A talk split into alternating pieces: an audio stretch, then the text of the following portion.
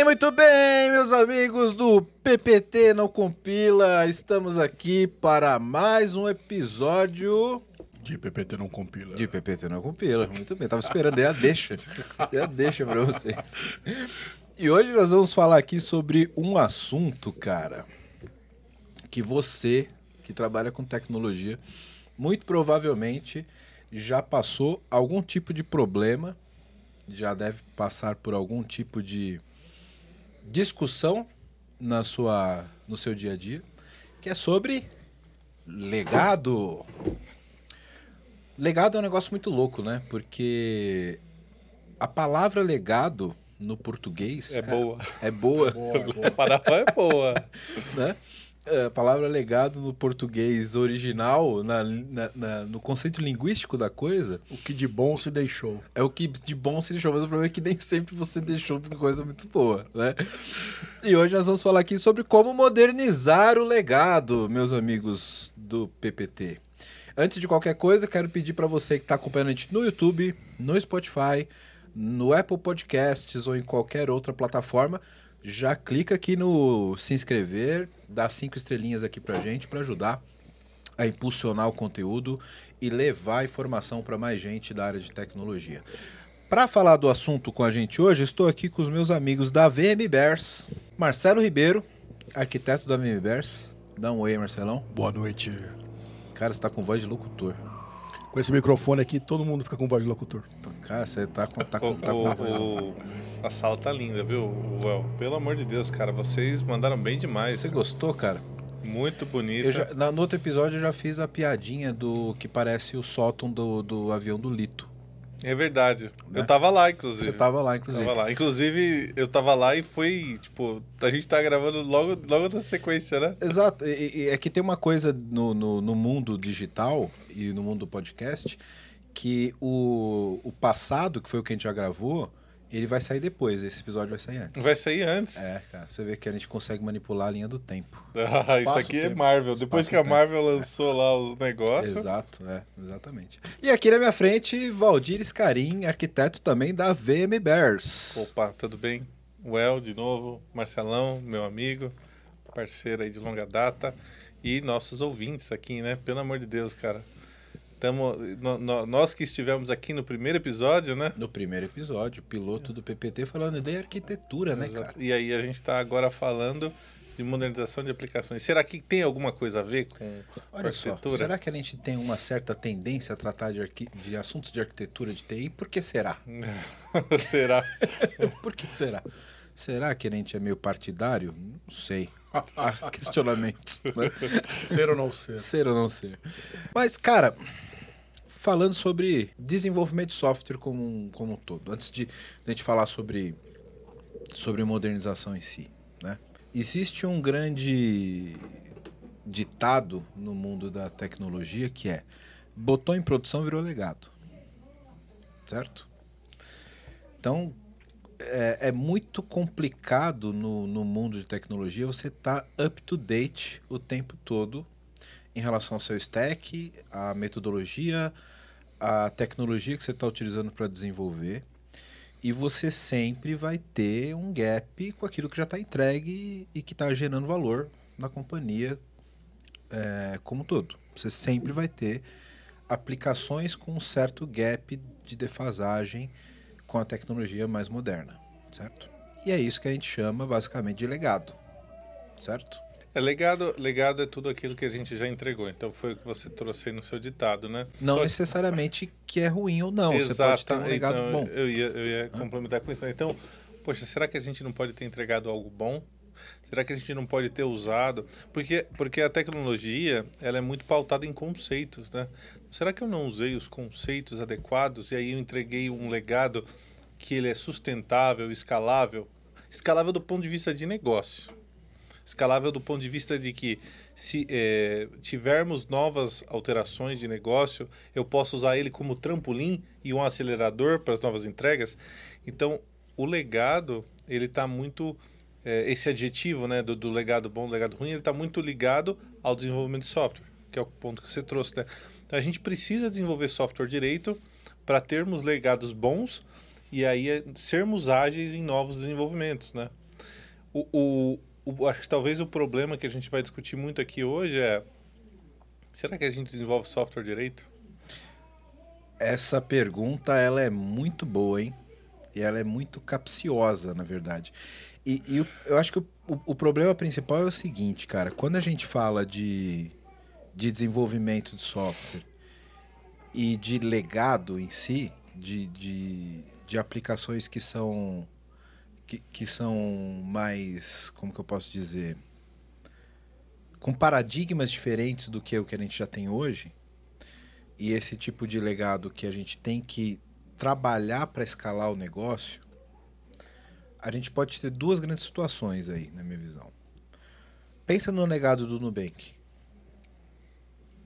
O Nubank ele escala e ele cresce em cima de uma estrutura que já está entregue e que está funcionando e que impulsionam, como trampolim, como você disse, novas evoluções de negócio. E o momento também do mercado é outro, né? Então, o Nubank nasceu quando a tecnologia ela estava no hype e, e- e continua no hype, né? Então, a empresa ela sabe que tecnologia ela é um fator preponderante para sucesso Perfeito. e ela investe. Perfeito. Sabe quando isso começa a virar um problema? Quando você tem uma ruptura de padrões de tecnologia e o investimento fica para trás nesse momento.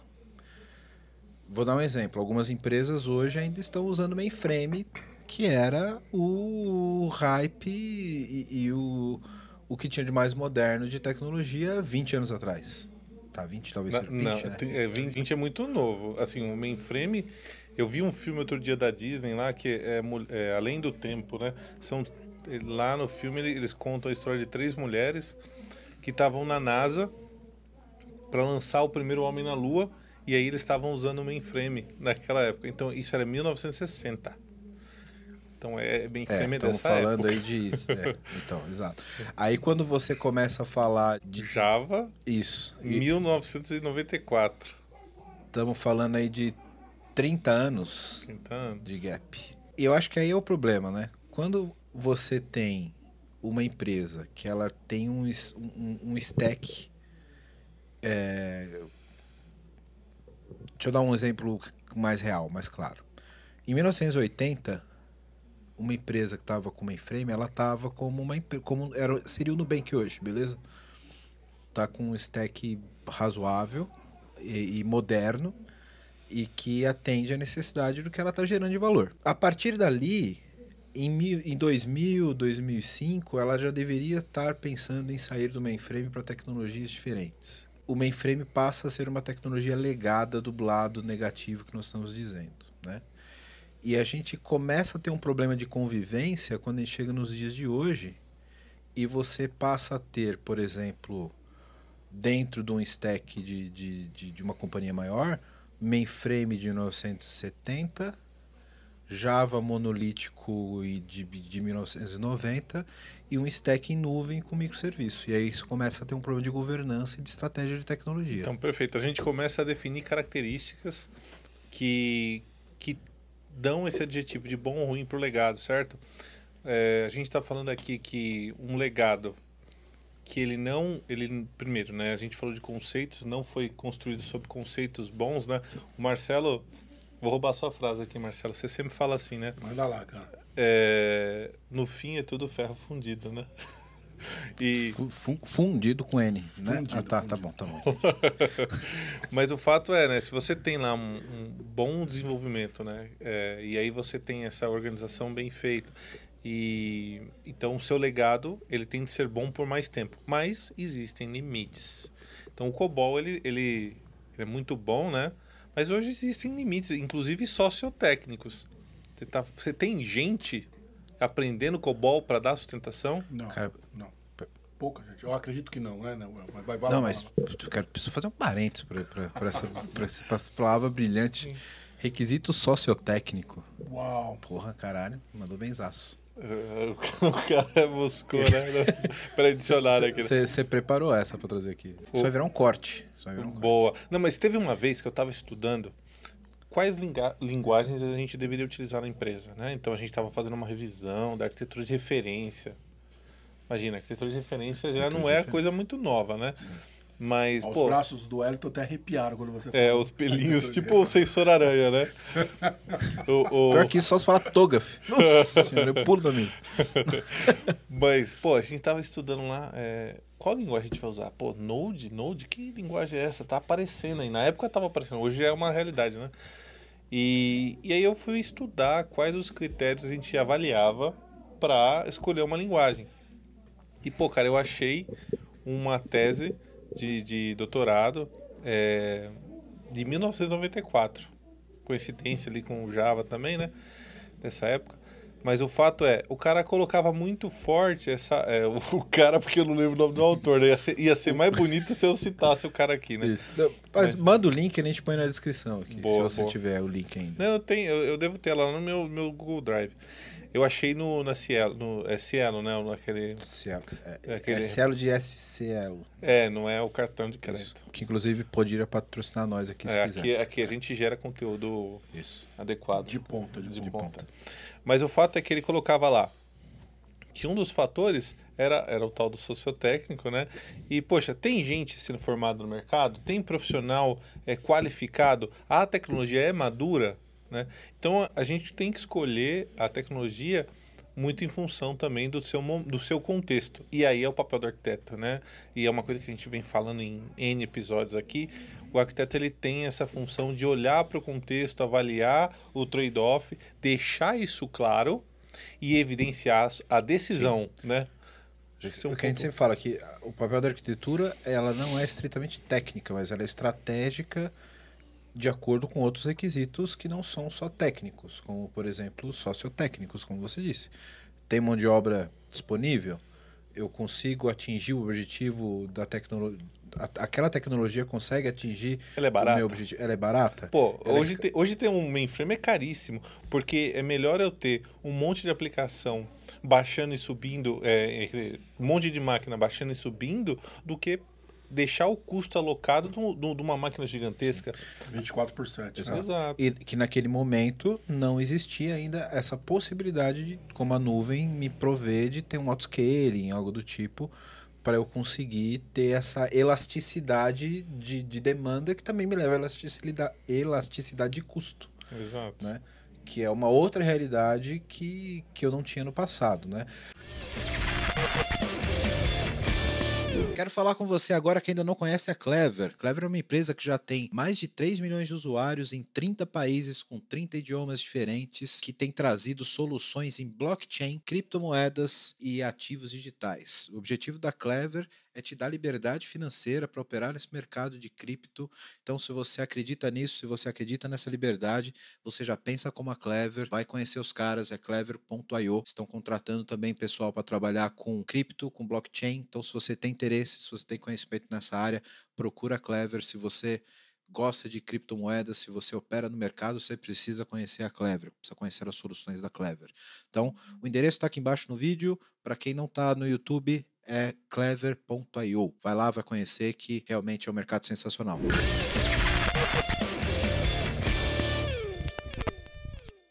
Agora, bem contextualizado isso, Eu, eu vou colocar mais pontos. Então a gente falou um pouco da, da questão da, da tecnologia por si só, né? A gente falou da questão sociotécnica. E o legado também, ele deve ser medido pelo valor que ele traz para o negócio. Né? Então, poxa, será que o software que eu construí há 10 anos atrás está me gerando valor? Se ele não está me gerando valor, se eu tenho que fazer muito puxadinho, opa, é um legado ruim. Agora, vamos combinar que que, poxa, você pode ter construído um, um software muito bem orientado ao negócio, usando lá Java 3, Java 4, Java 5, né? É, o Java ele tem esse benefício, né?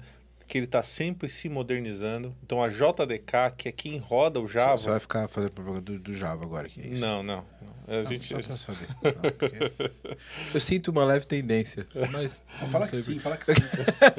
Mas que Java é velho, vamos pensar assim, Java é velho. Mas ó, o próprio .NET também, o .NET ali em 2000, ele, ele, ele lançou a, a, a, a máquina virtual, né, o, o framework do, do Java, quer dizer, o framework do .NET. Inclusive, eu, eu fiz curso na K-Solution de, de, de .NET naquela época. É. Você estudou .NET, cara? Eu, eu comecei com o .NET. É, não, não você falou... Comecei com o ASP3. Isso. Eu achei que você ia omitir esse lado Não, comecei do, com, a, do, com a tua vida. ASP3, Marcelão também. Marcelão ainda, não sei se foi antes. né? Java, quando eu comecei? Não, antes. Eu fui- 99. Começou, então, 99. não tinha, não tinha essas coisas. 99, 99. Só tinha droga pesada. E, e aí depois, né, eu, eu tive a oportunidade de fazer estágio numa empresa chamada Vidates. E aí lá eles, usa- eles usavam Java e os caras eram muito fortes, assim, aí eu aprendi, né? Então aí foi que eu migrei. Mas eu comecei com Java, né? Mas o fato é que essas linguagens, tanto a da Microsoft como da, da- agora da, da Jakarta, né? É, elas têm a máquina virtual que vão se modernizando e vão fazendo com que a aplicação também se modernize, né? É, isso, é, isso é uma capacidade muito legal. O, o, o Node também tem ali, né, um- uma máquina que roda, só que ele é muito novinho ainda para ver se ele vai ter essa capacidade Sim. também, né? Node, é, Espero- Node é o que concorre hoje com, com Java, né? No mer- Tá concorrendo hoje no É, mercado, né? Exatamente. É, tem uma diferença- aplicabilidade Uma diferença parecida. legal entre o, o, o, o, o Node e o Java é que no Java você sabe que o código tá errado antes dele rodar, né? Exatamente. Ele, é- ele é buildado na IDE, praticamente. Meus amigos não fiquem bravos comigo. Mas, mas, Mas, cara, o, o ponto que a gente, só para concluir, igual. Então, assim, é, outro critério que deixa que a, é, a, a visão do que o, se o legado é bom ou não é, poxa, você está atendendo o negócio?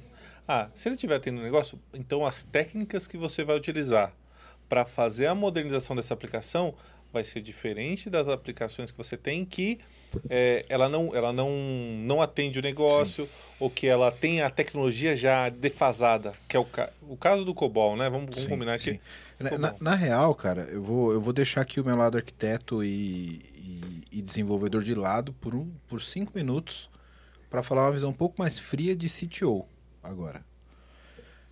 Quando você fala sobre a depreciação de uma aplicação, não importa a tecnologia dela. tá? Uma visão que é muito que não é, não é tão comum você encontrar nas empresas, mas que todo CTO deveria ter, é tratar aquela aplicação como um ativo da companhia. Assim como é um carro, assim como é um PC, como é uma cadeira. V- vamos esquecer software por um minuto. Você tem uma empresa que é uma distribuidora de água mineral. Você tem um carro que ele, ele é usado para fazer a entrega lá do, do- da- da- dos seus engradados de água, beleza? Só que é um carro já de 20 anos de idade. Ele continua funcionando. Ele continua entregando, ele não quebra, ele, ele atende o seu dia a dia. Talvez ele pudesse gerar suas entregas com um pouco mais de agilidade, porque os carros são mais rápidos, certo? E ele continua gerando valor para sua para sua empresa. Manutenções mais rápidas ou mais baratas. né? Isso, de repente você consegue trocar o óleo um pouco mais barato num carro mais novo, mas ele ainda está rodando ali. Então, existe esse lado de você pensar nesse ativo que continua entregando para a empresa, mas é cômodo manter ele lá, mas ele, querendo ou não, funcionando, ele é um limitador para a companhia, beleza? Mas ele funciona. E tem aquele carro que quebra todo dia e que você gasta com manutenção, tem que contratar um. Daqui a pouco você é uma distribuidora de água, você tem que contratar um mecânico CLT só para manter o carro. Nos dois casos, e aí eu acho que é o, o- ponto que eu quero falar como, como CTO que não é tão lógico é o carro que está lá há 20 anos, ele já se pagou. E ele precisa ser trocado por mais que ele funcione que tem uma questão que a gente chama de depreciação, de amortização do custo. Esse cara já entregou água pra caralho. Tá bom, ele precisa ser. E se isso não está na conta da sua empresa, se isso não está considerado no orçamento do teu produto, na margem do teu produto, no teu negócio, amortizar aquele ativo depois de tanto tempo e modernizar ele, talvez até a precificação do teu produto tá errada. Então, por mais que o teu carrinho está funcionando e ele está há 20 anos lá, ele já deve, você já deveria, como empresa, estrategicamente pensar Provisionar. em provisionar um orçamento e ter uma estratégia de substituição, porque é um risco operacional. um carro de 20 anos rodando na, da, na, na tua empresa de entrega de água, ele é um risco operacional, porque ele pode quebrar e talvez fique muito caro arrumar ele em algum determinado momento. E para o software é a mesma coisa, sabe? Então, acho que as empresas que têm um legado e que elas não se preparam para esse tipo de modernização em um determinado momento, tá tendo um risco estratégico e, e, e um problema de, de, de, de gestão de, de, de, tecnologia. Por mais que ele, não, que, que ele esteja funcionando, entendeu, Valdir? No caso do, do carro que quebra todo dia, o problema é muito mais evidente. É fácil de entender. Quem nunca teve, né? O, o Uninho, eu já tive um Uninho, cara. Um Uninho nove... 2003. Eu, eu, tive um carro que pegou fogo. essa história deve ser boa. O casinho roxo, um dia eu conto essa história pra vocês. Mas, ó, pegando o gancho, então, tudo isso que você tá falando, é... e por que que isso tá tão evidente hoje? A gente tá falando de transformação digital. A gente tá falando de duas coisas muito grandes, né? Então, a gente tá falando de transformação digital que é todo mundo querendo mudar a tua plataforma de negócio para entregar é, num, num celular, para entregar é, num, num site, no e-commerce. Multiplicar pra... canais, né? Multicanais. Multicanais, para diminuir, às vezes, o custo operacional com, com trabalhos repetitivos, né? Então, vamos colocar uma, uma plataforma de bot, vamos colocar uma plataforma já de, de inteligência artificial para poder é, alavancar é, frente. Se eu puder né? resumir tudo isso que você disse, o que motiva hoje isso e que está gerando toda essa. Eu consigo colocar todas essas necessidades que você colocou num cesto só, que é lead time. Lead capacidade time, de reação. Eu ia falar outra palavra que eu chamaria de agilidade, mas é o lead time no final, né? É lead time de como você reage ao mercado. Né? Tempo que eu, que eu, que eu reajo ao mercado. Isso. Exato. Quão rápido eu respondo a uma necessidade do mercado Exato. ou ao meu. E será que o seu, o seu legado é ágil? Né? Será que o seu legado te permite dar, permite, fazer é, isso? A gente vai chegar lá, eu sei que vocês vão chegar nisso, então não vou falar nada aí. mas, mas, é, mas esse é o ponto, Marcelo. Tempo, você pegou. É, é, o tempo de resposta para o mer mercado e até pro, mesmo para o meu concorrente, né? Exato, exatamente. Surge uma nova demanda de, de mercado, uma adaptação de produto, preciso pivotar um produto, lançar um produto novo o que eu tenho me permite dar essa agilidade ou eu tenho que literalmente abrir uma empresa nova para fazer isso? Né? Então, voltando para o meu exemplo lá da distribuidora de água com, com o carrinho velho que tá, tá lá. Tá faltando cerveja, né, Vel? Tá, você tá com sede, pô? Pô, tá não. falando de água? De água, né? É verdade, né? Não vou pensar nisso. Não, mas distribuidora de, de cerveja. Então. Zé Delivery. Zé Delivery. Patrocina nós, Zé Delivery.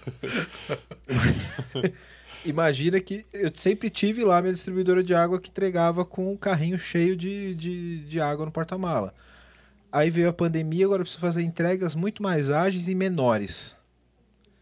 Eu tenho que vender o carro e comprar o quê? Uma moto. Ou cinco motos no lugar de um carro. Isso é reação de mercado. Entendeu? E aí, o que, que eu faço com o meu você carro espalha, velho? Você pode espalhar muito mais rápido, mudar de direção muito mais rápido. Isso. Quebrou uma moto, eu continuo quatro. Com, com todas as é. outras.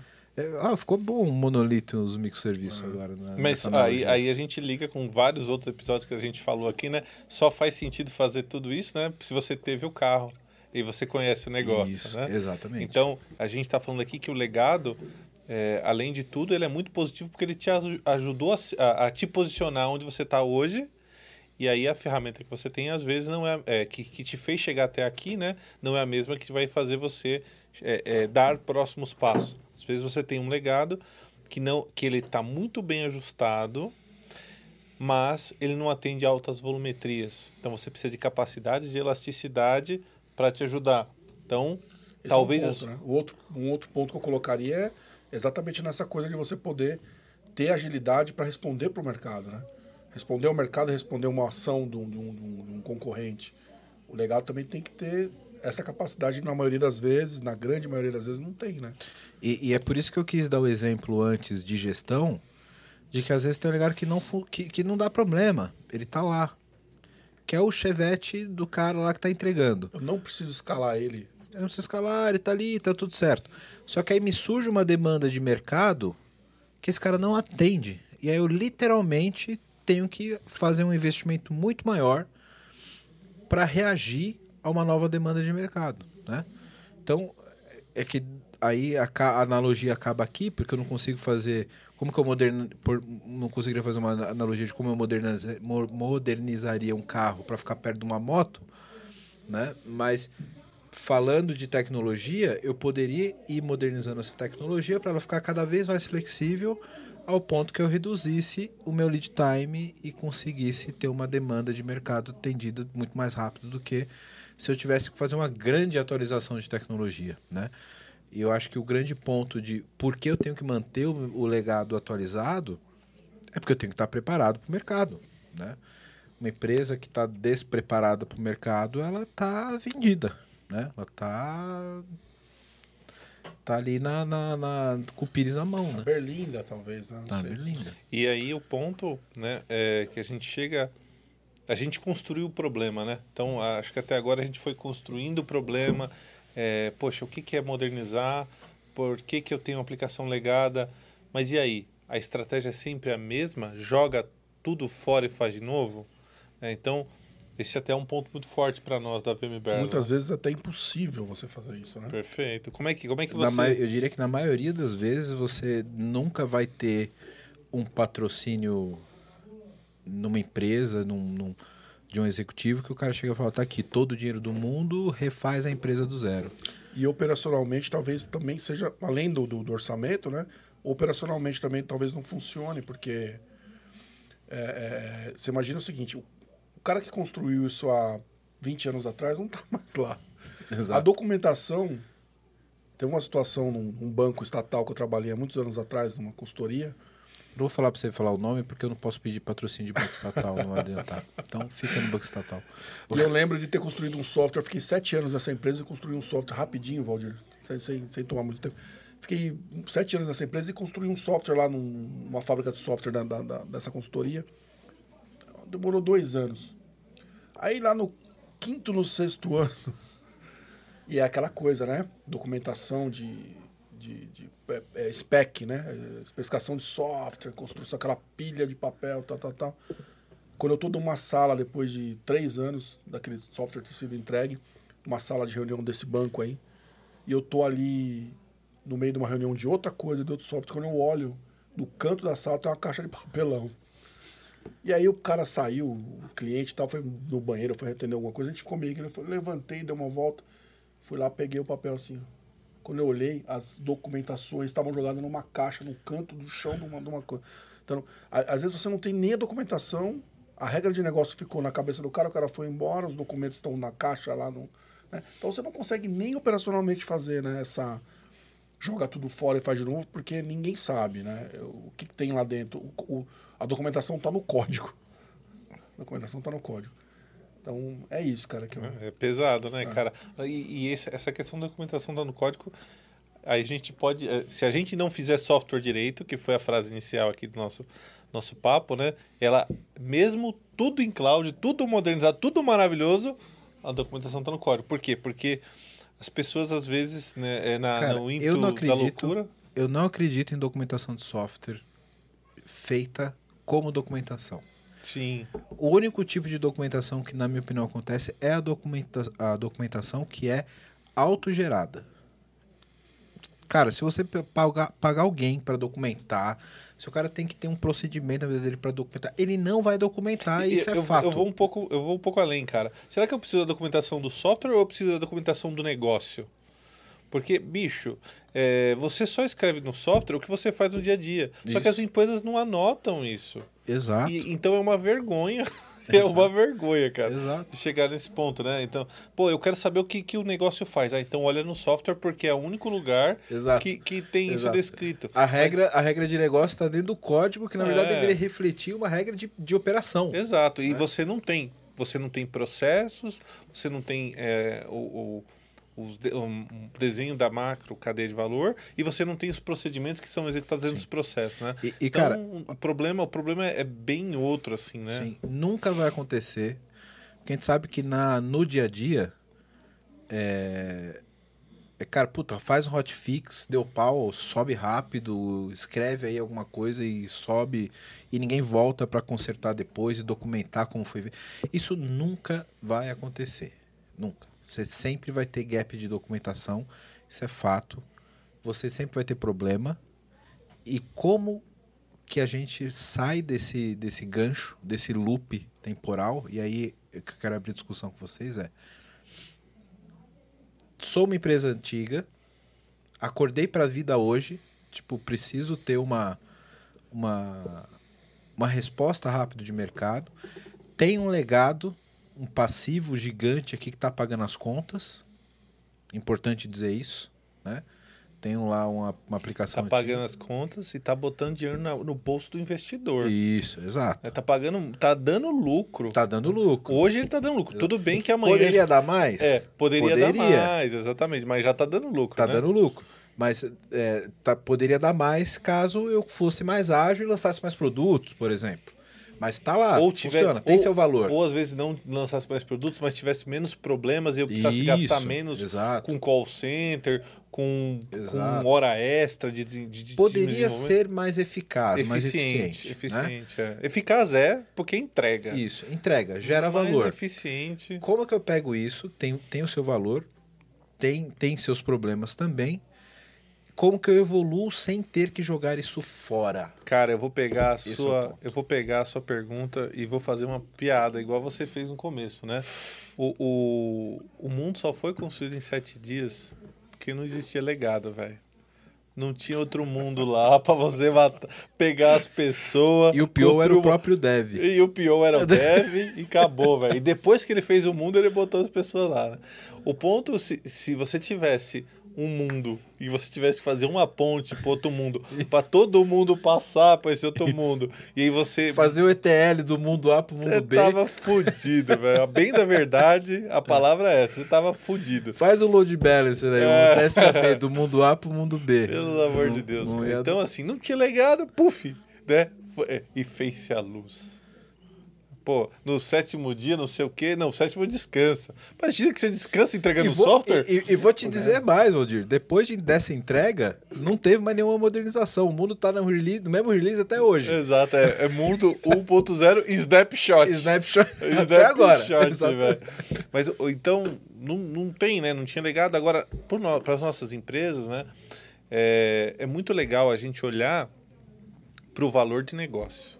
Então você pensa, é, poxa, onde essa empresa aqui ela pode começar a ter ganhos? E aí você começa a pensar na jornada do teu cliente. E aí, se você está falando de uma empresa grande, né? Poxa, como é que eu consigo separar os domínios, separar os microserviços para atender essa nova jornada? E aí você vai estrangulando. Só que a gente já está caminhando para um viés de uma estratégia de modernização. Você tem uma empresa grande, você tem várias, né?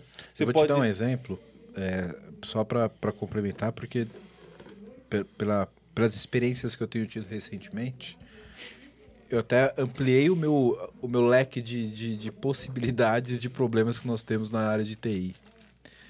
Mas quando a gente fala de estratégia de estrangulamento e segregação de domínios, microserviços, etc., você já está num nível, num nicho, que você já está falando que, no mínimo, você tem uma aplicação web monolítica.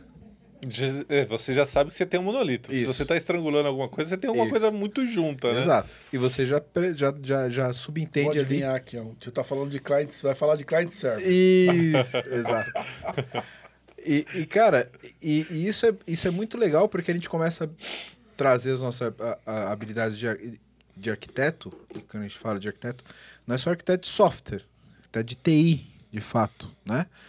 Como é que eu modernizo, por exemplo, um ambiente de uma empresa que eu estou falando de um, quero adotar nuvem, mas eu ainda estou trabalhando com client server? Quais são as possibilidades que eu posso explorar a partir daí? Eu, eu nem tenho como falar de estrangulamento ainda, percebe? Sim. Que eu estou falando ainda de, uma, de um nível de infraestrutura e de topologia de, de tecnologia que ainda não me permite falar de web. Eu não estou nem no TCP/IP ainda. Tá, tô no TCP/IP, mas não estou no HTTP ainda. So- né? so- é, socket, é. Tô, tô do nível de socket, né?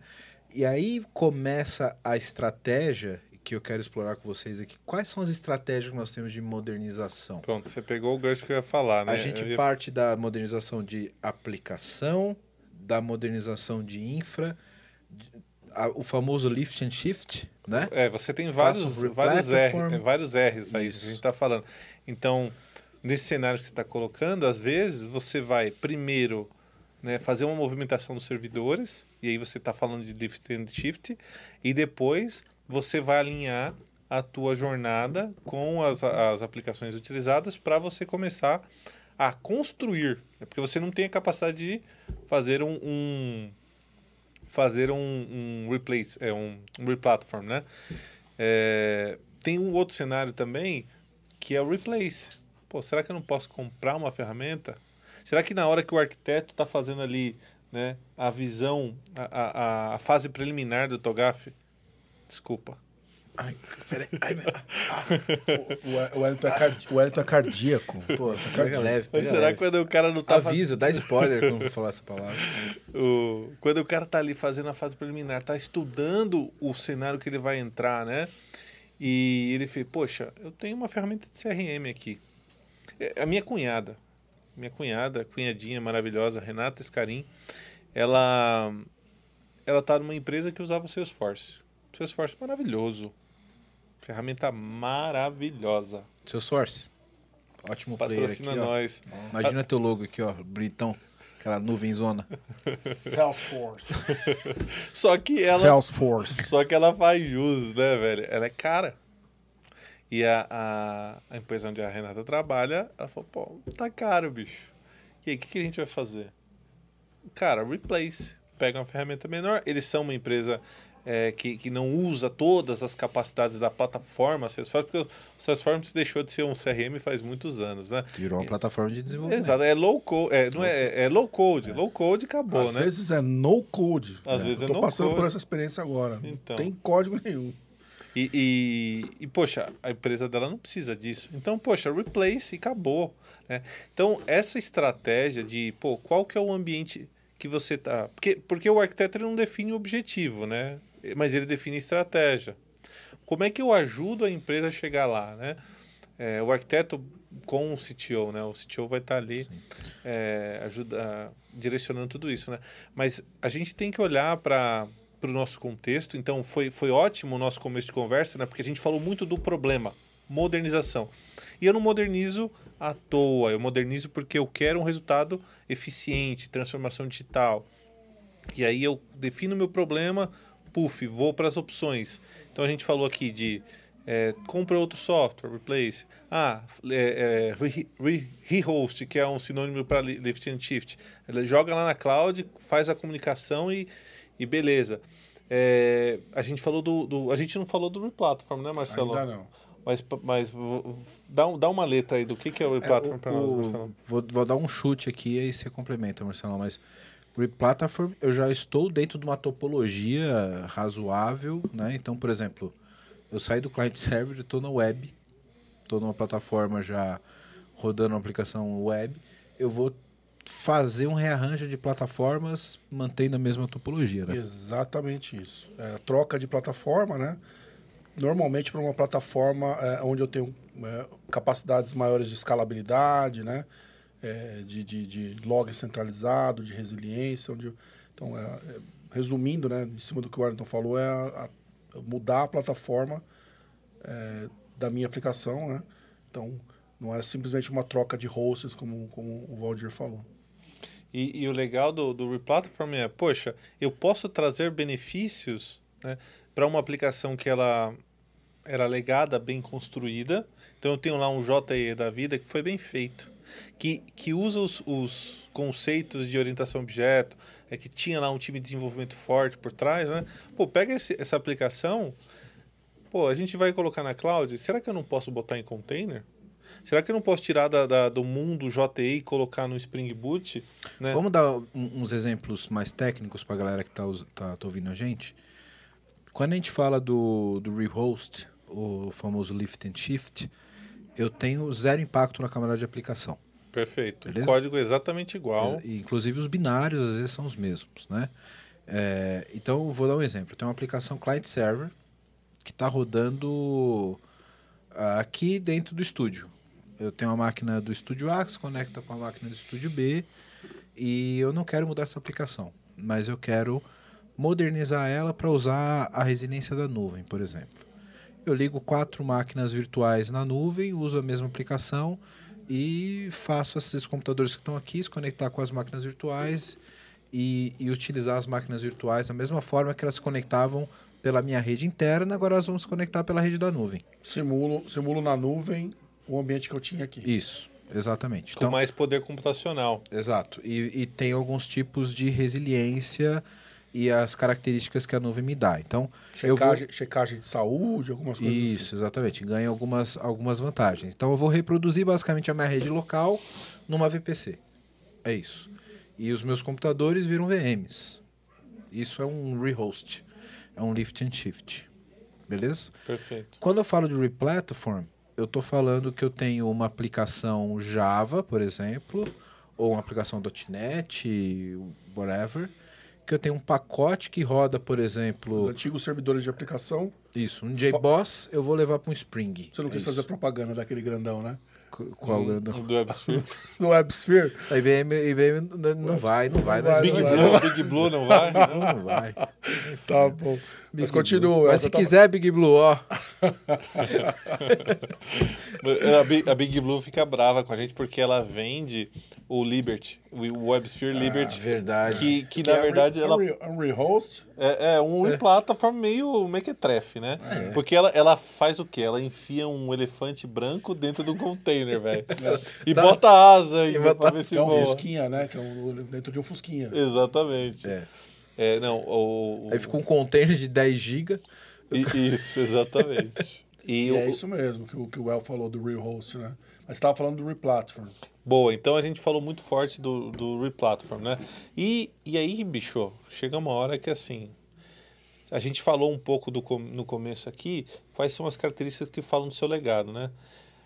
Porra, se todas elas forem ruins, bicho, se a aplicação não dá fit com o negócio, se a tecnologia já está depreciada, não tem mais atualização, se o mercado já, tipo, tá cagando e andando para ela, é, pô, refaz, cara.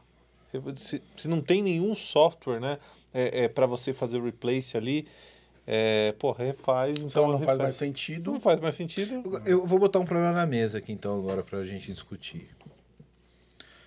Suponha que eu tenha uma aplicação que me atende muito. Me atende. Mas ela tá numa topologia zoada muito antiga. E que não me permite fazer esse reuso. Depende. Porque, ó, se você pegar aí um legado client-server, né, que eu acho que é o que está na sua cabeça, você pode pensar em fazer o, o client começar a se comunicar com o server por meio de algo novo. né? Então você, você vai evoluindo o teu client, aí você vai, você pega a lógica de negócio que está numa tecnologia antiga, começa a colocar ela numa tecnologia mais nova e o teu client vai consumindo parte dessas comunicações desse servidor mais novo. E aí o que, que você pode fazer? Quando você tiver todo o, o back-end, porque o que você tem, o server é o back-end, né? Então quando você tiver esse back-end modernizado, aí você muda a estratégia. Aí você começa a modernizar também o teu front-end. Criar uma camada de, de protocolo mais bem definido ali, né? Já com o que já tem, com a, com a tranqueirada toda, né? Mas, sei lá, fazer com que eles se comuniquem através de um protocolo, sei lá, troca para REST entre os dois. Pronto, já tenho ali. É porque no, no fundo. Desculpa te cortar, Não, Marcelo, mas é que me ocorreu aqui um, um paralelo. É, uma não, epifania. Tava nos seus olhinhos brilhando assim, ó. Puf! Eu vi uma nuvem em cima da sua cabeça. Não, não foi nem o insight, mas é, é uma analogia que é, é- parece até meio óbvio. Talvez eu, te- eu tenha chegado tarde nessa analogia. mas é que o client server é o front-end back-end. Exatamente, né? É exatamente. né? Então O faz. Marcelão tem experiência com isso, velho. Aplicação em Delphi. Eu acho que ele tá me chamando de velho, cara.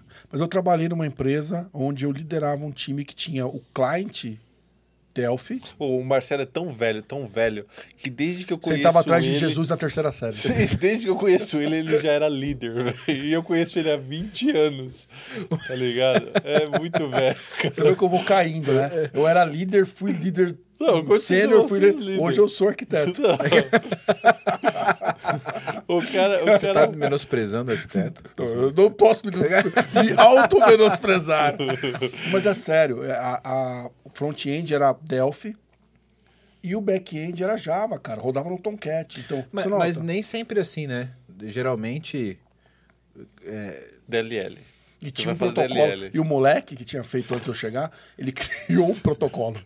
Ele desenvolveu um protocolo de Tinha, no, no mundo Mano. existia SOAP, inventaram o REST, aí esse cara inventou o dele. O, Feito o- o José DLL. É, José, Joseph.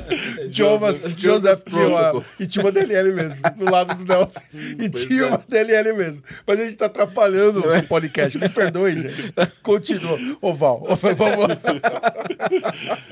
Não, mas a pegada é essa mesmo. Não, mas É. o Joseph Protocol tem que ser frisado. Como... J Protocol. Isso vai parar no TikTok, certeza. Vai parar. A gente tava falando de replatform, Isso, gente. é, Não, tá- tá, tá falando do seu cenário, né? O seu cenário você colocou né, dessa aplicação que tem topologias é, é, não tão boas, né? É, então, o que, que a gente está falando aqui, né? Estrangulamento. A gente está falando do estrangulamento e, e aí eu até você estava falando, eu peguei um outro gancho aqui que a gente precisa também colocar na pauta, que é a gente está muito focado na aplicação, né? E o banco de dados. Aí. É, é que, pra mim, cara, eu tenho uma visão mais abstrata como arquiteto que o banco de dados ele não é apenas uma tecnologia. O banco de dados, pra mim, ele tá dentro da tua camada de Ele, model. ele ali. vem a reboque. Ele né? vem a reboque. Exato. Não importa se você está usando Postgre, MySQL, Oracle, não Porque importa não a existe- tecnologia. não existe mais essa parada de se integrar via banco de dados. É. No share database. Não, se você está integrando banco de dados, você tá fazendo errado, amiguinho. Porque você tá, você tá é, é, jogando fora toda a lógica de negócio Isso. que estão no seu Ou serviço. pior ainda, você está botando loja de negócio no banco. O que aí... Que cê- deveria ser repositório de dados, né? Exato, exatamente. A gente teve um amigo chinês que trabalhou num, num negócio que chamava CQRS, lá num, num trabalho que a gente fez. Não sei se vocês conheceram esse amigo chinês.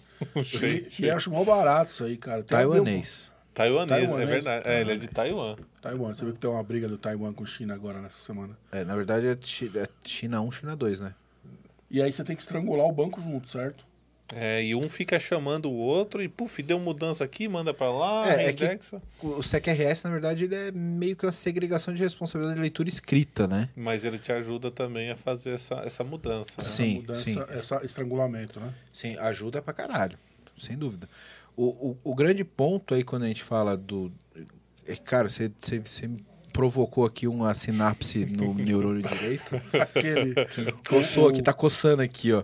O, o, cara, me, me dá um ciricutico quando alguém fala de definir a tecnologia do banco. Ou. Tecnologia não, porque quando a gente fala de tecnologia, a gente está falando de ser SQL ou no SQL, e aí sim faz sentido de acordo com o contexto de negócio. Mas definir o driver do banco, se é MySQL, se é Postgres, se é Oracle, isso não deveria depender do contexto de negócio, né? Com certeza. Então isso deveria estar acoplado ali com a tua, com o seu stack de tecnologia. Não importa se é Oracle, se é MySQL, se é Postgres, se é Aurora, sei lá, Aurora é, é SQL também, né? É, é, é da- assim, da- é a possibilidade da, da, da, da AWS, né? É, é isso.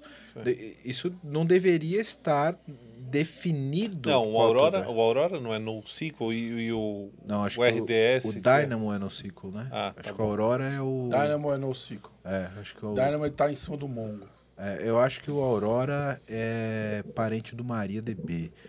Que é Postgres, que é a linha do Postgres. Não, Maria é MySQL. Ah, é. O Maria é, um fork do MySQL, né? Isso, É, é. verdade.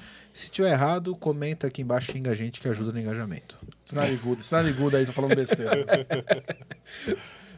Mas o que eu quero dizer é, é, a definição da tecnologia do banco não deveria depender do contexto de negócio, deveria depender da modelagem. De- Então, Para teu- atender o negócio. pra né? atender o negócio. Então, assim, o time de dev tá ali, Isso. pô, o que, que, que a gente vai usar? Que- Qual a velocidade a gente precisa? Exato. Pô, eu preciso alterar muito a aplicação. é, eu preciso gravar muito dado, alterar pouquinho. Então, Nessa hora bota- precisa da Isso. ajuda de quem? Do arquiteto? do arquiteto. É. Coloca a música do Superman. Tan, tan, tan. Porque, ó, a minha visão é, eu tenho um contexto de negócio. Esse contexto de negócio, primeiro ele vai me definir qual o modelo de dados que eu preciso. Se é um modelo de dados relacional ou não relacional. Acho que essa é a primeira decisão que tem que ter. Eu vou trabalhar orientado a documento ou vou estar orientado a consulta? Acho que esse é o principal ponto que você tem que definir. Se eu, o documento ele tem sempre a mesma cara, e aí eu posso persistir esse documento e filtrar como NoSQL. Se eu estou trabalhando ele como uma consulta, que eu tenho vários pedaços que eu vou ter que montar várias visões, eu vou para um, uma base NoSQL. Só um parênteses aqui, para caso alguém não tenha um, um, uma profundidade do, do conceito de, de, de, de SQL e NoSQL, né? Mas quando você define a aplicação, você deveria parar na definição do teu modelo, na tua camada de model ali. Se você vai utilizar Oracle, Postgre, etc., cara, é questão de trocar o driver do teu DBC. Questão financeira, de... inclusive. Isso. Porque, pô, quanto custa para manter o Oracle? Exato. Quanto custa para manter o Postgre? Aí é muito mais requisito não funcional Ah. estratégico do que técnico. E, cara, se eu vou mudar para o Postgre ou para Oracle, eu troco meu driver no DBC e acabou. E se você trocou o driver e não funcionou, é porque você usou alguma especificidade do vendor que não deveria utilizar, que deveria ser transparente. Ok, não é tão simples assim, mas Tipo- deveria ser desejável, né? Tipo, é, an accent do Postgres. Isso, exato. É, mas você está falando, você tá- nós- nós estávamos falando de ah, estrangulamento. O que, que você está chamando de estrangulamento, Valdir? Cara, você vê um cara desse tamanho aí do Wellington, os braços desse tamanho aí. Faz uma pergunta. Faz uma pergunta. Tem coragem de fazer uma Você tem pergunta? coragem de fazer Fazer essa pergunta pergunta, dessa? cara? Eu não faria, não. Cara. Tá Cara, bom, nessa mesa eu sou o menor. Olha o tamanho do, do é- orc. Eu tô Eu- treinando também, viu? É, Só mas- faço, eu só mas- faço abdominais. Mas, ó, é, estrangulamento a gente está chamando aqui, né, em uma estratégia de implementação para modernização, né? A gente fala que estrangulamento é escolher as partes do teu software, a parte dos teus, do- as partes do teu ecossistema que são mais importantes em determinado momento e aí priorizá-las, né, para dar a modernização. E aí criar uma relação dessas partes modernizadas com as partes que estão no legado. Isso tem a ver com separação de domínios, não? 100%. Segregação de domínios. 100%. Sim. Quando você fala de estrangulamento, na verdade você poderia. Eu sempre achei que a palavra mais correta em português, né, porque isso vem do strangling. Né? Mas- Martin Fowler. É, do, do Fowler. sempre ele, né? É sempre sempre ele, contra né? ele. Mas eu acho que o- a palavra mais correta por português, eu acho que até seria melhor o esvaziamento. Né? Porque no fim o que você não faz. tanto ouvido, né? Pois é. No fim, o que você está fazendo é vendo qual é o domínio que você vai conseguir segregar do teu legado. Que você precisa da agilidade, da modernização. Você precisa transformar rapidamente, né? E aí você pega esse domínio e você segrega ele do legado. E segregar significa dizer que você vai desativar o antigo e ativar o novo. E não replicar. Porque senão você mantém um monstrinho vivo Dois Do- monstrinhos. Você mantém dois monstrinhos vivos. E por isso que eu acho que o esvaziamento se aplica melhor. A, a, a, a palavra esvaziamento se aplica melhor. Porque aí você pega um, um legado que é tamanho 5 e você diminui ele para tamanho 4 e cria um outro de tamanho 1. E você vai fazendo isso ao longo do tempo. E você vai fazendo isso ao longo do tempo, segregado por domínios e por necessidades de negócio, até que você esvazia o legado, ele deixa de existir e você só ativa o seu novo. A sua O que nova sobrar é o seu último microserviço. É, Isso. mas, o- mas você falou uma coisa interessante, né? Você falou, ah, é, o Marcelo falou ah, ao longo do tempo, né? E na verdade, assim, nunca acaba, né? Porque a gente também falou um pouco disso no começo, né? O legado, é, depois que você coloca ele em produção, todo software é legado. Então, o nosso objetivo é que o seu legado ruim, de fato, ele seja estrangulado, ele morra, seja esvaziado, e o legado ele sempre seja Sim. um legado bom, tipo o legado do Superman, Sim. É tipo por o isso que legado eu do- acho do Capitão América. que o termo estrangulamento ou esvaziamento, ele se aplica melhor à microcomponentização do que necessariamente modernização, né? Perfeito. Porque você, na verdade, quando você estrangula, você está transformando um monolito em microserviços. Mas, como o Valdir falou, o microserviço ele tem que ser modernizado também de alguma forma, né? E aí você não vai aplicar mais o estrangulamento, porque ele já está segregado em domínios. Mas pode ser que num primeiro momento eu peguei um monolito, eu quebrei ele em sete domínios, que viraram sete microserviços síncronos, e eu preciso modernizar eles para serem assíncronos depois. Perfeito. E aí eu não vou ter mais a estratégia do estrangulamento. Tem uma outra estratégia de modernização que aí assim é contínua, né? Mas que não necessariamente eu estou aplicando a técnica do estrangulamento e esvaziamento. Estrangulamento e esvaziamento é muito quando você tem um monolito que você precisa de fato segregar em domínios, né? Então você se tornou hábil, né, a evoluir constantemente, né? Just keep walking. Just keep walking. É, então eu acho que isso é um ponto interessante, né? A, a gente, né, o Marcelo, eu, a VM Bears, a gente sempre fala muito sobre isso, né? Sobre modernizar e, e pensar como se fosse uma casa, uma, reformar uma casa. Então você vai lá, você tem uma casa, você mora nela e você precisa mudar algumas coisas. Aí você vai lá, muda e fica feliz. E naquele momento aquilo te atendeu. E depois você, opa, moderniza de novo, vai lá, muda a casa, né? É, e vai, vai cada vez mais. E tem muito a ver com o teu tamanho, né? A gente teve uma conversa muito legal com, com o Rasta, né? E a gente falou muito de tamanho, No né? futuro, a gente teve uma conversa legal com o Rasta que vai sair na semana que vem. Exatamente. No futuro. Exato. E, e lá a gente falou muito isso, né? Tipo, ah, é, poxa, eu preciso fazer o que a minha empresa precisa do tamanho que ela tem, né? One size é, no fits all, né? Acho que é esse. De acordo com a realidade de cada empresa, né? Exato. Fica aqui a dica. Semana que vem a gente vai publicar esse episódio aqui com o Rasta da base digital. Que a gente teve um papo exatamente sobre como escalar tecnologia e negócio ao mesmo tempo, né? Para respeitar a realidade de cada empresa, de cada startup e como tem essa diferença aí com o mundo corporativo. Se você ainda não segue a gente, não, não, não está inscrito no canal, pode seguir a gente aqui que você não pode perder esse próximo episódio que foi muito bom. O Rasta é um cara muito foda. Muito bom, muito bom. A gente vai descobrir, né? No futuro a gente, É, a vai, gente vai descobrir na semana que vem. A gente Boa. tem uma máquina do tempo aqui, né, gente? A edição é foda. Quando o Rasta vier, provavelmente vai ser muito bom. Isso, exato.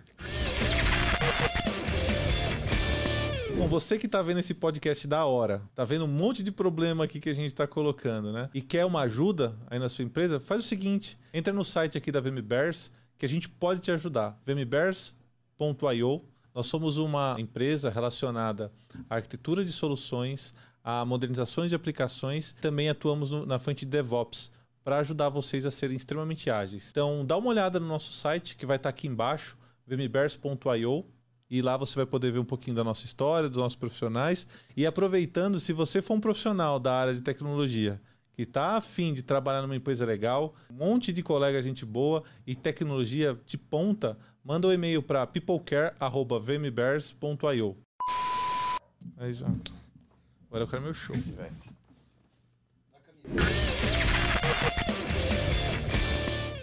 Bom, então a gente falou sobre o rehost, o lift and shift, falamos de replatform, como trazer essas aplicações para um, pra um- uma plataforma mais moderna, etc. Mas a gente tem uma grande, um grande ponto aqui que a gente tem que considerar no contexto de tecnologia atual, que é o uso da nuvem. Né? E em algumas situações a gente tem que modernizar essa aplicação já pensando em obter os benefícios da nuvem. Não é simplesmente mudança de tecnologia, mudança de linguagem, mudança de framework, que é importante também, mas eu preciso ter uma arquitetura e um conjunto do ecossistema que seja cloud native para poder obter os recursos de nuvem, de esca- escalabilidade, de biletagem mais em conta, de outscaling, resiliência e etc. Como que a gente sai desse contexto de aplicação legada, acostumada a ficar em berço esplêndido de uma máquina já paga, com recurso infinito, num data center que eu já paguei o rack, e tá lá e eu não preciso reduzir esse poder de processamento, também não preciso aumentar, ela tá ali tranquila, vivendo num em recurso infin- virtualmente infinito, na visão da, da aplicação, para um contexto onde eu preciso ter essa escalabilidade de, de, de, de ter, tornar a aplicação mais resiliente, tornar a aplicação mais econômica, tornar a aplicação mais robusta quando necessária, quando estimulada por alta demanda. Tudo isso é dizer que a aplicação é cloud native. Ela nasceu para usar os recursos da nuvem. Como que eu saio dessa aplicação em berço esplêndido do, do mundo maravilhoso do, do, do data center on-premise para tornar ela cloud native? Então, é o que eu, que eu vejo, cara, que nesse oceano de legados aí, desses diversos tipos, a gente falou de mainframe, falou de aplicações é, em servidores de aplicação, a gente tem um, uma grande parte delas, né, que foram construídas durante essas últimas décadas aí, de forma a ficarem é, é, é a, a, a, periferia dessas aplicações, né, estarem presas a, a, a essas plataformas legadas. Porque não é só aplicação legada, a gente também tem plataformas aí legadas, né? Aquilo que... Então, você pega o que na nossa época era o J, JE, né? O J2E começou, depois virou J, JE. Aquilo ele era construído, eu não sei se eu chamo de proposital, para que ela utilizasse e ficasse ali é, é, é, é, apoiada naquela plataforma, né? De uma maneira que se você não fizer, não, não adotar uma estratégia, é, um desses R's aqui, né, para poder, eu chamo de libertar, né, libertar essa aplicação, né, esse código de negócio, porque você tem na periferia da aplicação, você tem uma, um, um, um, código que é, é, pluga ele nessa, nesses é, é, estruturas de acesso a banco, de, de fila, né, e dentro desse, desse, dessa aplicação você tem é, o fonte que é a, a parte que remete ao negócio mesmo, que é o próprio negócio do, do da, da, E ali, você libertar essa aplicação de dentro dessas plataformas e trazer para um ambiente é, mais escalável, onde a gente tem uma bilhetagem é, mais é, volátil, né? É, sob demanda, eu, eu aplicaria, a gente costuma aplicar, eu acho que o mais aplicável nesses casos é, é o replatform. Então, você troca a plataforma primeiro, para depois. Você já tem primeiros ganhos ali, né? O que o Valdir costuma chamar de quick wins, né, Valdir? Não só o Valdir, mas é, o mercado que conhece essa parte. E aí você já tem os primeiros ganhos. Então você se liberta daquela plataforma, desse, dessa estrutura 24 por 7, que não tem opção de escalabilidade para cima ou para baixo. E aí você já tem os primeiros ganhos ali de, do que a gente chama de replatform. Falando. E, e, assim, se pegar. Desculpa te interromper, Val, mas. Então você usou uma palavra né, no começo, a Cloud Native. Poxa, escrever uma aplicação Cloud Native é bala. Mas a gente não tem uma aplicação Cloud Native. A gente está buscando uma aplicação Cloud Ready. Poxa, eu já quero levar minha aplicação para o Cloud Ready, porque ali eu vou ter os ganhos que o Marcelo falou. Então eu tenho lá. Os... Explica para a galera aqui que é, qual é a diferença do Cloud Native e do Cloud Ready. Eu tenho, eu tenho ali um em 2012, é, acho que o Hiroko começou como a primeira, a primeira empresa de, de, ou pelo menos uma das primeiras, né, é, de, de, de, de cloud. E, e ela começou a olhar para as aplicações que os clientes traziam para a nuvem e dava pau, bicho. Era muito insucesso na migração. Então, como que ela, ela norteou os clientes para fazerem uma, uma migração ou, ou, uma construção de aplicações maduras para cloud. Então, cloud native, né, maduras para cloud. E, mas, poxa, tem ali o fato da, das aplicações que estavam sendo migradas. Né? Ela criou 12 fatores.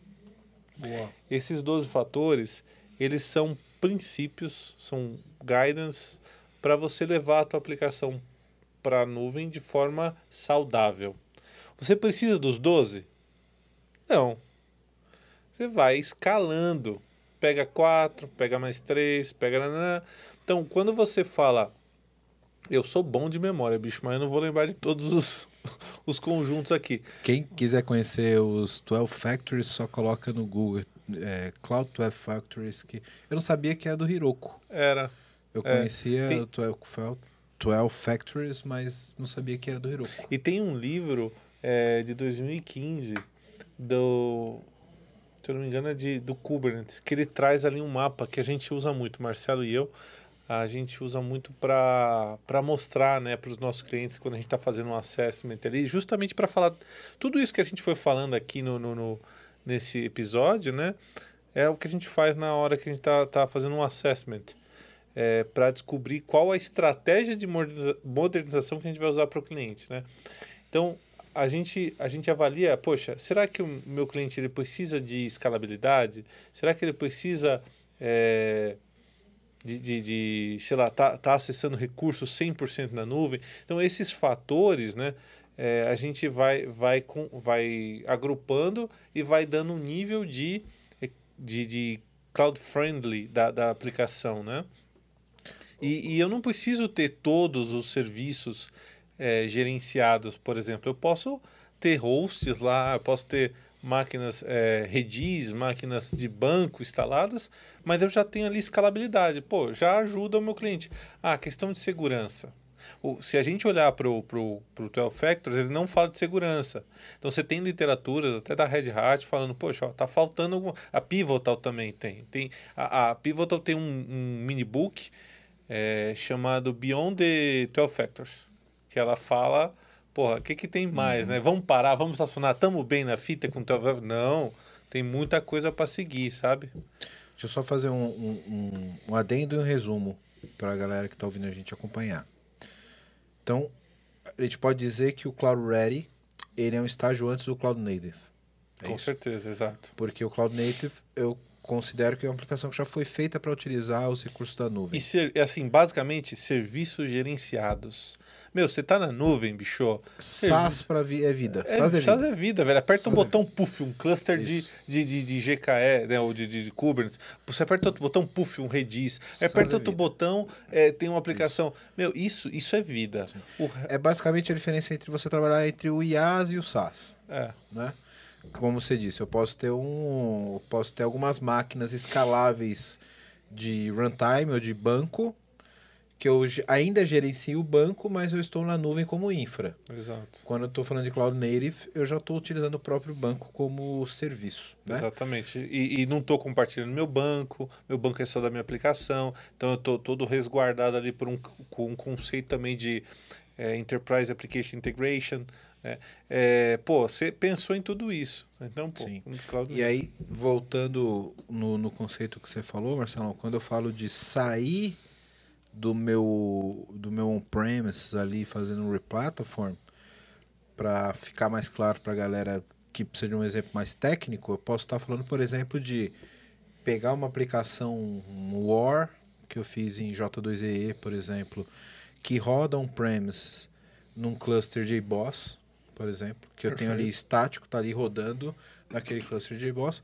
Eu vou fazer um replatform desse cara para rodar em Spring com Docker, Docker. que aí já é mais cloud ready. Exatamente. E eu consigo, por Você exemplo, já tem escalabilidade pra cacete. já tem escalabilidade, já estou rodando dentro do Kubernetes, já consigo fazer um Infraestrutura como código. já consigo fazer um cara com IaaS e, né? Já é uma coisa muito mais é, Você já está usando. Um dos fatores lá também, né? É expor os seus serviços por porta 80 e consumir os serviços por porta 80. Então, quando você já faz isso, você bota no, no, no, no container, bota lá, pronto. Você, tá, você não está dependendo intrinsecamente do serviço. Você está dependendo deles do é, protocolo. do Tô- Eu tô protocolo. dentro do protocolo. Exatamente. Então, poxa, você dá capacidade para os seus serviços escalarem também, né? Se amanhã eu deixar de usar eh, Java, o, o, Postgre para usar Isso. o, o Oracle, beleza, vai eu, que vai. fosse- eu, eu só preciso ter TCP, IP, JSON na porta 80. Pronto. Acabou. Eu, eu abstraio a É, tecnologia que tá por é, é trás. Jason ou Joséson? José Som, no caso do Delphi. Joseph Son. Josephson. é isso aí, é isso aí. Muito bom. Acho que isso ele te resume bem essa parte de. Porque isso, isso é uma coisa que, que é meio. Eu não vou dizer nebulosa, mas não bem esclarecida no mundo da TI. O que é de fato usar a nuvem e o que é ser cloud native. Abrindo um segundo parênteses aqui que eu acho que é muito importante a gente dizer. Ser cloud native não significa eu usar nuvem pública. Não quer dizer que eu tenho que estar necessariamente no Google Cloud, AWS. na Azure ou no AWS. Eu posso ter, por que não, uma aplicação cloud- e deveria, né? Se você não pensa assim, passe a cogitar essa possibilidade.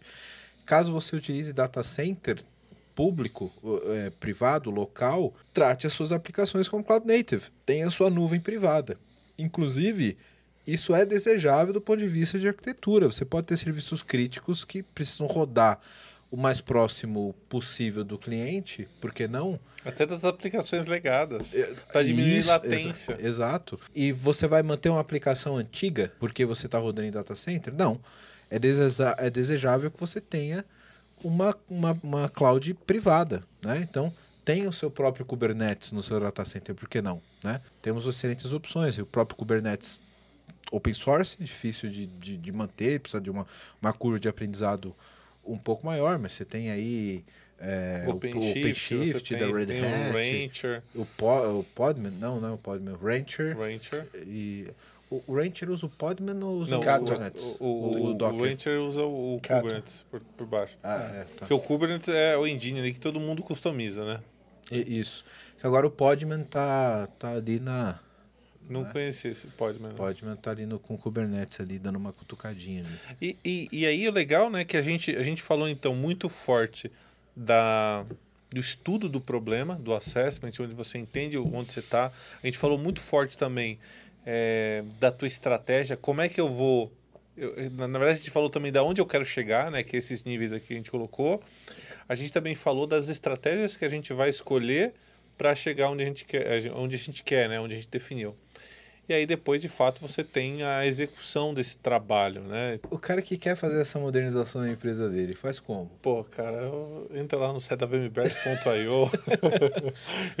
Quase ficou natural essa. É, Ficou quase, né? quase, quase. Mas o, o, fato, El, é o seguinte, cara, não dá pra você é, atravessar a rua sozinho quando você é criança, né, bicho? Você precisa de alguém pra pegar na tua mão, né? E a VMBears, cara, e aí, é, poxa, tem profissionais antigos ali, sabe? Profissionais de 20 anos de desenvolvimento de software, é, que programou lá atrás, quando a, quando a gente tá falando de, Delphi. de, de Dell, de Dell, aplicações standalone, né? Que viveu os dois mundos, né? Que vi- e, e esse é o ponto. Pronto, O cara que era produtor do Gloob Gloob. Exatamente, o cara que... o cara não assistia, porque o cara que assistia era eu, né? Isso, o cara eu, tava, que... eu tava atrás das câmeras. O Marcelo. Câmera, câmeras. Ó, que, pra quem não sabe, o Marcelo não deixa a barba pra parecer jovem. Mas, mas é melhor do que pintar, né, bicho? Mas o... o Você pinta? Eu não. É, eu, eu sou jovem, eu sou jovem. Eu, Duvido, cara. eu, e, ó, eu tenho até os pelos brancos aqui, ó. É que você pinta um outro, você deixa um outro sem pintar. Pra ter a desculpa, né? É, Pra ter é. a desculpa vir no podcast falar isso.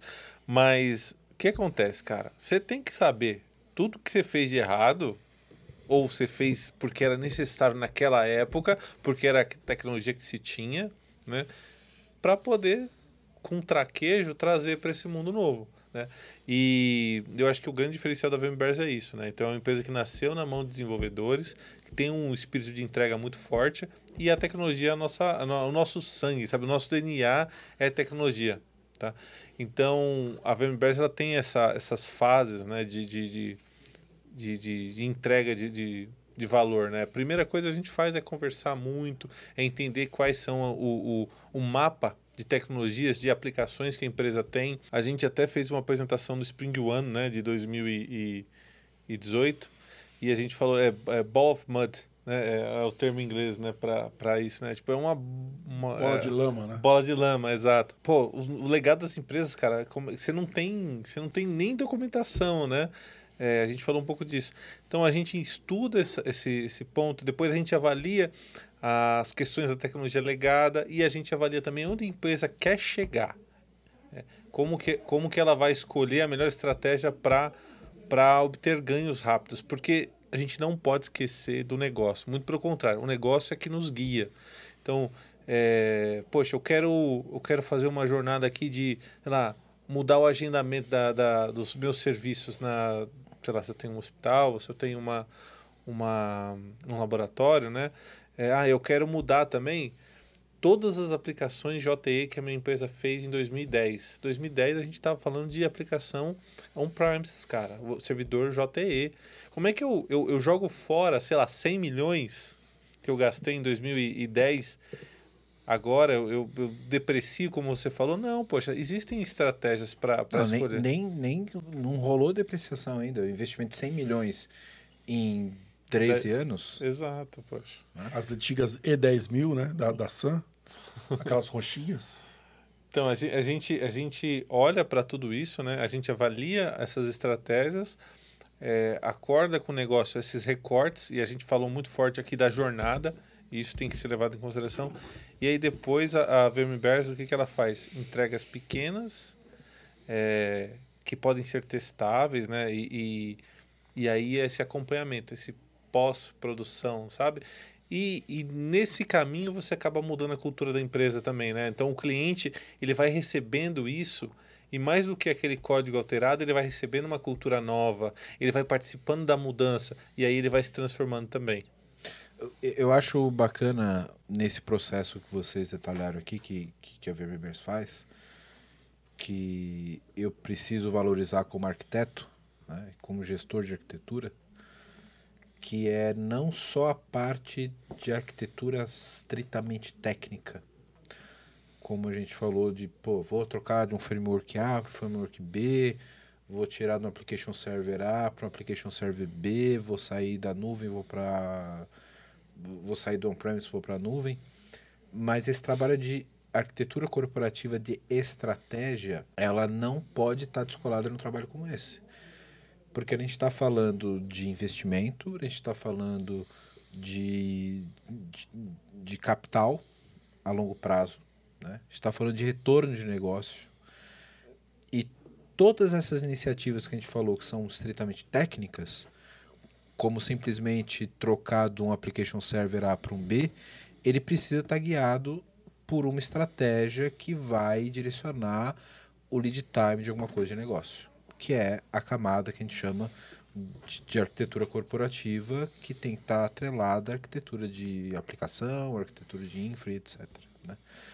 Então, esse trabalho conjunto, essa visão transversal que a gente tem que ter dessas camadas, eu acho que ela é essencial, porque se você tratar só uma das camadas individualmente, as outras não funcionam. Né? A tecnologia é muito importante na modernização, mas eu diria que ela está lá na frente, né? Um pouco mais. Antes da, de pensar em tecnologia, a gente está pensando em tudo isso que o Wellington falou aqui, que é entender o que faz sentido para a empresa, para o cliente, e o que faz sentido para a aplicação específica, né?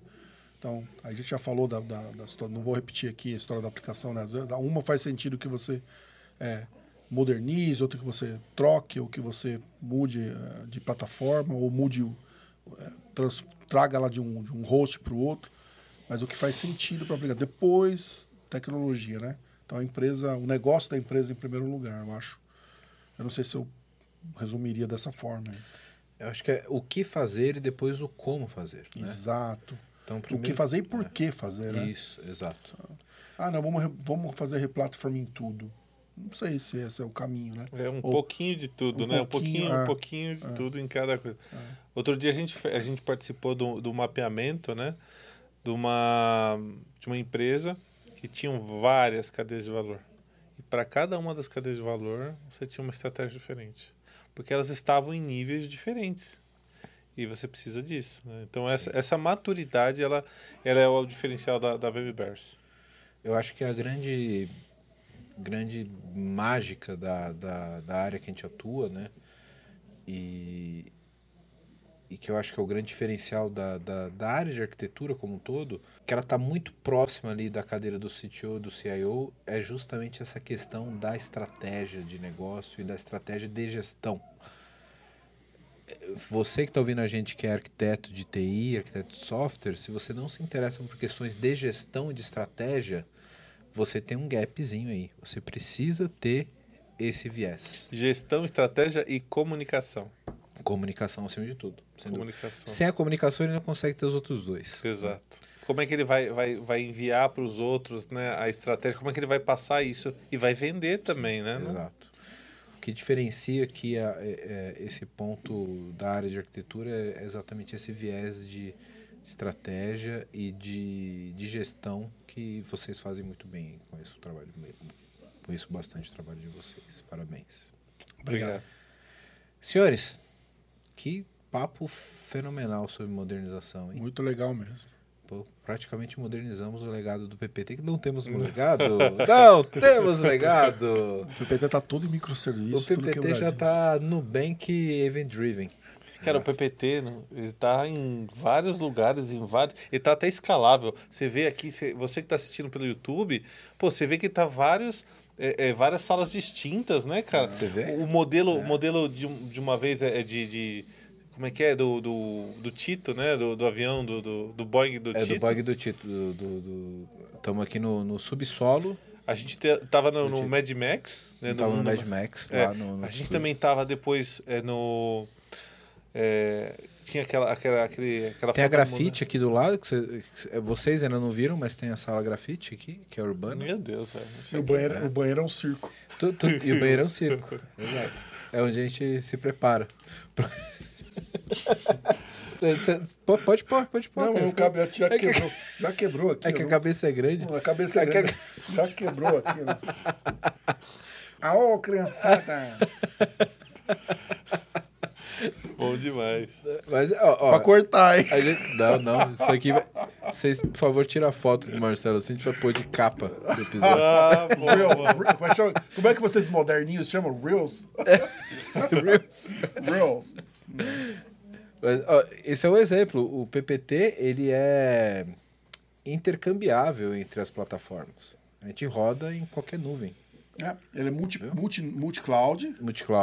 Às vezes eu tô numa Escalável. nuvem, né, aí pinta um podcast Isso. no, no Spotify, eu tô lá, aparece, eu já ouço aqui. Às vezes eu ouço o som pelo podcast e a imagem pelo outro. A imagem- Vamos gravar o podcast. Vamos, a gente faz o spawn de um estúdio e roda ali, ó. É- Ele é multifacetário. É, é uma. Na verdade, isso aqui é tudo chroma key, que os caras vai tudo verde. né? Chroma key, é. não é não, não é não. Eu- Na semana que vem, na, na semana que vem eu quero as pirâmides do Egito atrás de mim, lá.